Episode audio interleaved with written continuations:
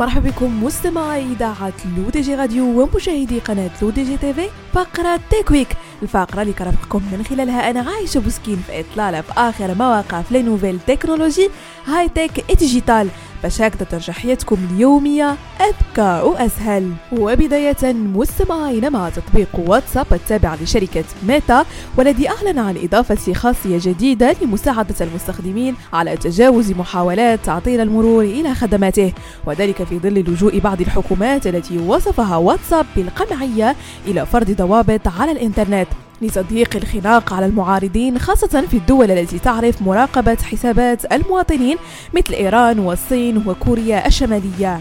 وبالتالي سيسمح التطبيق للمستخدمين بتهيئته للمرور إليها عن طريق خوادم بروكسي التي تصل المستخدمين بخدمات الإنترنت وتساعد في إخفاء تصفحهم وتجنب الرقابة. وخاصة الشركة بالذكر إيران التي تشهد حملة أمنية عنيفة حيث تعيق السلطات مرور المواطنين إلى واتساب وفيسبوك وإنستغرام بعد اندلاع الاحتجاجات المناهضة للحكومة في سبتمبر 2022 وستغني الخاصية الجديدة لواتساب المستخدمين عن البحث عن خوادم البروكسي بأنفسهم التي يوفر المتطوعون والمنظمات الدولية العديد منها للمساعدة في تجاوز الحظر المفروض.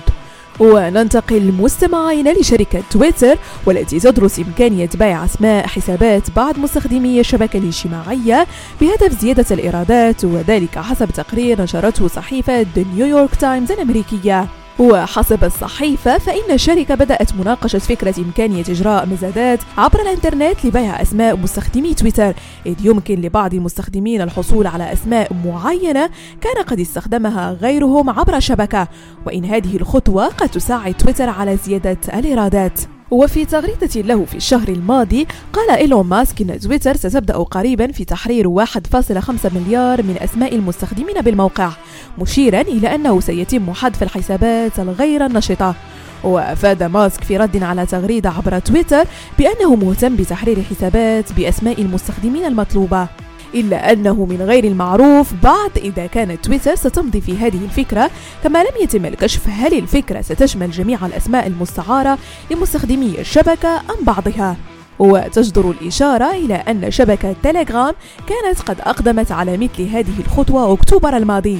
وتم بيع بعض الأسماء المستعارة للحسابات مقابل مبالغ مادية.